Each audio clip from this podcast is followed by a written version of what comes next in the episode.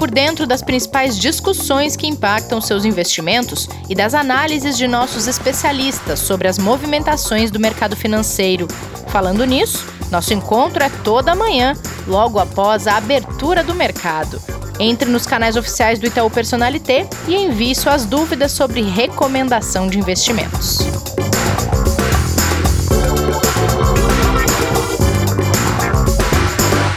Olá, bem-vindos e bem-vindas a mais um episódio do Investidor em Foco, o podcast sobre investimentos do Itaú Personalité. Hoje é terça-feira, 14 de abril. Bom dia, professor Martim Iglesias.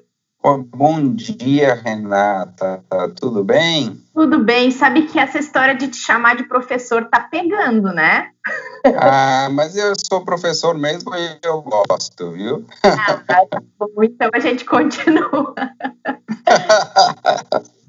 Martim, saiu hoje o IBCBR, agora pela manhã mesmo, essa espécie de prévia do PIB, apontando um crescimento de 0,35% em fevereiro, muito além do que os economistas esperavam, só que tem um detalhe aí, né, Martim? Não considerou os impactos do coronavírus, né?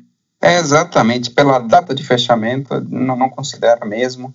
É, foi melhor né? Mas eh, ninguém está um, prestando muita atenção a esse número, porque após é, as restrições à circulação e à movimentação, esse número deve cair muito, mas é muito mesmo, como tem caído nos países é, que já conseguiram medir algum tipo de índice econômico após é, o fechamento do coronavírus. Então, não dá para levar muito isso em consideração. É mais importante olhar para o próximo quando já começa a incorporar alguma coisa do impacto do corona, né? Sim. Bom, nessa terça-feira em especial, as atenções estão bem voltadas para a leitura dos dados sobre o comércio chinês, porque o desempenho de março ficou acima do esperado e isso animou as bolsas asiáticas, inclusive, que fecharam o dia em alta. A queda nas exportações foi de 6,6%, enquanto a estimativa era de 14% de queda. As importações recuaram 0,9%, contra uma expectativa de recuo de 9,5%, ou seja, diferença gigante da projeção para a realidade, hein, Martim? É interessante de que as importações recuaram bem pouco, né, menos 0,9, indício de que a atividade interna é, na China está bastante bem. O número das exportações nos próxima, nas próximas medições deve piorar, tá? na medida em que o mundo começa a demandar menos é, produtos chineses. Mas, de qualquer forma, é uma medição bastante boa, bastante importante, animou as bolsas lá fora. Né? Lá na Ásia, as bolsas acabaram, acabaram subindo exatamente por causa dessa divulgação desse número aí. E, e sexta-feira tem divulgação do PIB chinês, né? Expectativa para o que, que vem na sexta-feira. Vamos ver, certamente vem alguma queda, mas vamos ver exatamente a magnitude, né? A verdade é que a China vem reagindo bastante bem, bastante é, rápido, digamos, a economia chinesa vem reagindo e voltando de uma forma bastante rápida, né, após é, toda a paralisação, após todo o problema, né? Então, vamos, vamos ficar bem atentos a esse número aí. Bom, se for uh, se espelhar a organização que eles tiveram quando a pandemia eclodiu por lá no que vai ser a organização da retomada, a expectativa é positiva, né, Martim? Totalmente. A expectativa acho que deve ser bem positiva, não só pela expectativa da, da, da, forma como foi controlada a doença, mas até por esses indicadores, né? Esse indicador de, de importação já sinaliza para uma queda não tão forte como se esperava, né? A gente tem que levar isso em consideração, né? Quer dizer, uma queda deve vir, mas a expectativa talvez ele supere com uma queda menor do que aquilo que, que é esperado. É difícil, obviamente, pensar em alguma coisa muito boa no trimestre. Né? No acumulado do ano, sim, é possível, né, em 12 meses, a gente ter ainda alguma expansão, mas é certamente no trimestre vamos ter algum tipo de recuo, né? Claro. Falando em retomada, na Europa, a maioria das bolsas abriu em alta nessa terça-feira com a notícia de possíveis políticas de afrouxamento do isolamento social em algumas regiões. Itália e Espanha, que foram aí fortemente impactadas pela pandemia, começam a desenhar a retomada de algumas atividades, né? Isso é bom, né? Então você começa a discutir exatamente o que, é que vai ser reaberto, né? Até a Áustria está um pouquinho na frente, acho que comentamos ontem, né? Áustria e Dinamarca reabrindo pequenos comércios, eventualmente algumas escolas, né? E acho que é um exemplo que vai ser, ser seguido aí por Espanha e Itália. Certamente Espanha e Itália preocupam mais, porque de fato são economias que, que, que, que eh, mais importantes, principalmente Itália, é, e que é, vem, é, passaram por, uma, por, um, por um surto muito intenso, muito forte Então, a abertura dessas economias é algo que a gente tem que ficar muito de olho, é, muito atentos, porque pode ser um exemplo a ser seguido por outros países na Europa, pelos próprios Estados Unidos e pelo próprio Brasil, né? Se bem que nós estamos um pouco distantes a pensar nisso, né? A pior parte é, em termos de contágio, a pior parte em termos de mortes, lamentavelmente, no Brasil ainda não chegou. Então, se espera é, uma piora ainda dos números por aqui durante algum tempo, durante alguns dias, talvez uma semana e pouquinho, é, antes de começar essa melhora. Mas as sinalizações, a forma de lidar com essa questão da reabertura da economia, seja na Áustria, na Dinamarca, na Espanha, na Itália, poderá nos ensinar muito para fazer essa reabertura. Tem riscos aqui, né? Obviamente essa liberação não pode ser rápida, não pode ser automática para evitar um novo surto. Essa que é a grande preocupação, né? Um novo surto aí sim seria alguma coisa bastante é, complicada. Vamos ver, vamos acompanhar, vamos acompanhar. É, e você mencionava que, por exemplo, o Brasil está observando, a gente ainda está longe do pico de contágio, mas aí os Estados Unidos eles estão mais perto do pico de contágio, mais longe de dizer que a coisa está controlada. E o presidente Donald Trump já está trabalhando em um plano para reabertura da economia americana. É. Bom, vamos ver é, para quando é esse plano, essa é a, é a grande questão.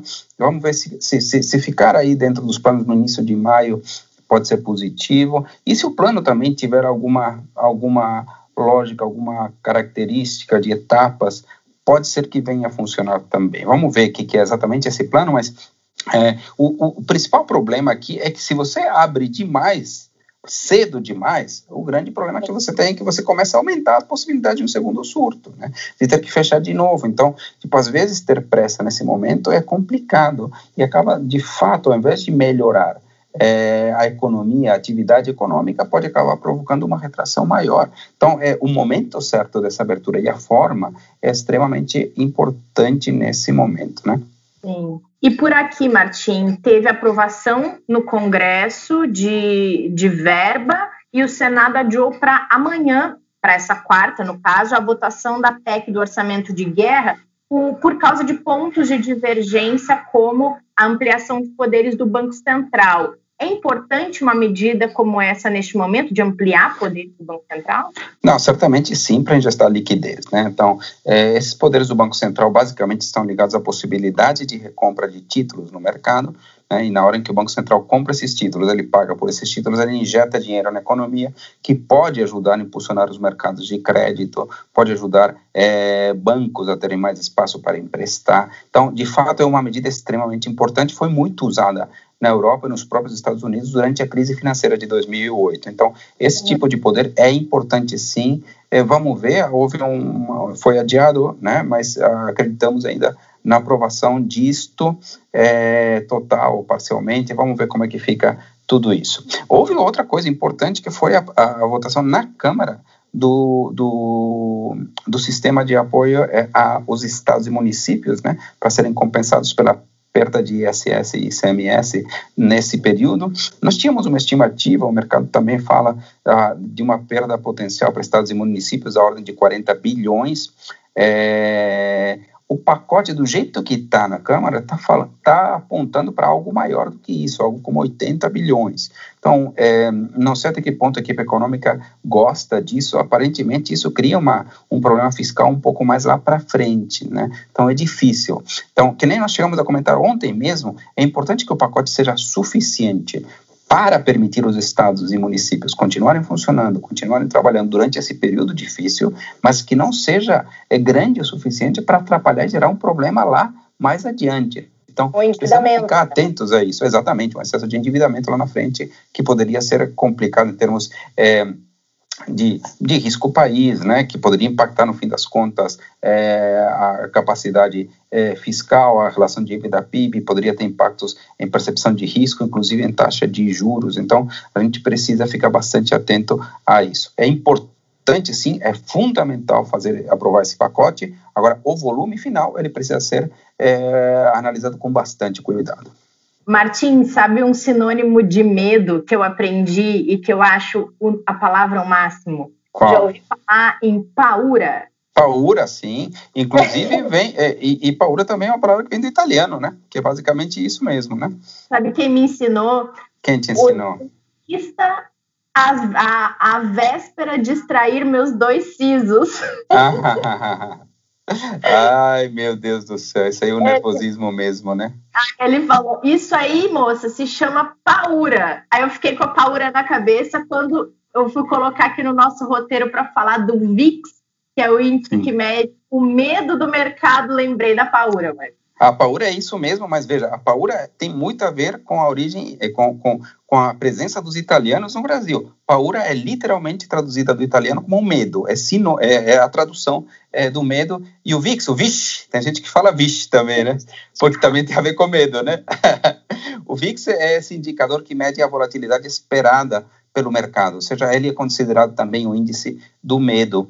É, e ele está voltando, está recuando para baixo do nível de 40 né? É, é, um nível ainda alto, se a gente pensa no histórico é, de, sei lá, do ano passado, coisas desse tipo, mas ele é muitíssimo melhor dos números que nós vimos há poucos dias atrás, há poucas semanas atrás. Esse número chegou a ser negociado acima de 80, né? Uau! É, é, é, quando o, número é acima de 80, que são as máximas históricas, é que existe uma incerteza enorme, nem é risco, é incerteza. Você nem saber exatamente o que, que pode acontecer lá na frente, né? Agora, o, mercado, embora os níveis sejam altos ainda do VIX, já começam a entrar em alguma espécie, dá para chamar entre aspas, de normalidade. Uhum. Né? E, e, e, a questão de mais risco, mais incerteza para investidor, tem diferença Não, nesse momento? Tem. Não, em, em, finanças, em economia, são, são conceitos diferentes. A incerteza é quando eu não sei de fato o que, que pode acontecer. Né? Então, sei lá, chega um novo vírus, eu não tenho ideia do que, que isso significa. Isso aí é o quê? É, um, é, uma, é uma pequena é, recessão, uma pequena desaceleração, ou é alguma coisa muito grave, uma grande depressão, uma, uma ameaça à, à, humanidade? O que, que é isso? Sabe, quando você não tem uma ideia da dimensão do problema, é, isso se chama incerteza, né? a imprevisibilidade total. Quando a gente começa a falar em risco, a gente já está falando de algo mais quantificável, algo mais mensurável, e o mercado está saindo de fato dessa incerteza e entrando em momentos de risco. Né? Por quê? Porque agora a nossa dúvida é, é, é puxa vida, quando começa e quando acaba a, é, é, quando começa a liberação, é, o, o, fim dos lockdowns, né? das, é, das quarentenas é, sei lá, magia, menos dia, como é esse processo. A gente já tem ideia, por exemplo, dos estímulos fiscais, a gente já sabe que a China saiu bem desse, desse processo, a gente já tem uma estimativa dos dias que dura, então se durar alguns dias mais, alguns dias menos, a gente sabe qual é o impacto. Então a gente já consegue, de alguma forma, mensurar o tamanho da encrenca. Aí essa incerteza, essa total imprevisibilidade começa a ser modelável matematicamente, começa a se transformar em risco. E isso está sendo refletido no VIX. Então, essa saída do VIX de 85 para 40 certamente incorpora essa transformação das incertezas em risco. Né? Acho que é por aí, né? É, isso ajuda com que a gente entenda o risco olhando para os investimentos já nesse momento, né, Martim? Ah. Não somente um cenário de não saber o que vai acontecer lá na frente, já dá para trazer isso para um risco mais real, falando de investimento, Sim. né? Muito mais real. Quer dizer, antes, por exemplo, quando a gente pensava no índice Bovespa, sei lá, tinha gente que acreditava que o número podia ser qualquer coisa, né? Então, você vai, puxa, o que é esse número? É 119, é 60, a gente chegou muito perto dos 60 mil pontos no índice Bovespa, né? Hoje a gente está negociando agora, nesse momento, acima dos 80, ou seja, já houve uma, uma recuperação. Essa ideia de que tem uma noção melhor daquilo que pode acontecer, né? Então, e, e, isso certamente, e a gente viu isso aí, quer dizer, você viu o mercado oscilando 15 para cima, 15% para baixo, 10% para cima, 10% para baixo, já faz alguns dias que não é mais assim, né? já faz alguns dias que são dois para cima, um para baixo, perto da estabilidade, um e meio, claramente o nível, o nível aqui de risco está em outra magnitude, completamente diferente. O mercado começa e os preços começam a entrar de alguma forma num trilho. O mercado começa a entender mais ou menos quais são os reais impactos e o que está em jogo é, nesse problema todo, né? né? Ou seja, não é alguma coisa mais andar é, num quarto escuro sem saber exatamente o que acontece. Agora não, a gente vê que tem obstáculos, precisa passar por eles, precisa escolher a melhor forma de dar os passos, precisa saber o momento Mas, é, de fato, o, o, o tamanho da, do problema está muito hum, mais claro né? é, e, por, portanto, é, portanto, o nível de previsibilidade aumentou, ou, ou seja, o nível de imprevisibilidade se reduziu, né? Diga, podemos dizer assim também. Bom, a gente segue pisando em ovos, né, Martim? Certamente sim, e acho que vai ter o mercado. Que nem eu comentei, o número do VIX perto de 40 está longe de ser o um número suave, o um número de que não tem, é, que, que não há nervosismo no mercado, que não há medo. Claro que há, de fato, mas a magnitude desse medo é diferente do que era algumas semanas atrás. Que bom. Que bom, né? Amanhã a gente tem convidado, vai falar sobre previdência sobre os, os impactos dessa crise nos investimentos em previdência. Com certeza tem muito assunto tratando de previdência, tratando desse investimento de tão longo prazo, né? É, pois é, super importante mesmo. Sempre importante pensar é, no futuro, sempre importante reservar para o momento que a gente não puder mais ou não trabalhar nas mesmas formas do que a gente trabalha enquanto está nativa, né? Então tá, combinado. Amanhã a gente se encontra aqui para falar desse assunto. Obrigada, Martim. Muito obrigado e até amanhã, então, para você e para todos aí. Combinado. Obrigada a todos pela companhia. Não percam, hoje tem live às 5 da tarde nos canais do Personalité no Instagram e no YouTube. A gente se encontra amanhã aqui no Spotify. Até lá, protejam-se, fiquem em casa se possível. Fique por dentro das principais discussões que impactam seus investimentos e das análises de nossos especialistas sobre as movimentações do mercado financeiro. Falando nisso, nosso encontro é toda manhã, logo após a abertura do mercado. Entre nos canais oficiais do Itaú Personalité e envie suas dúvidas sobre recomendação de investimentos.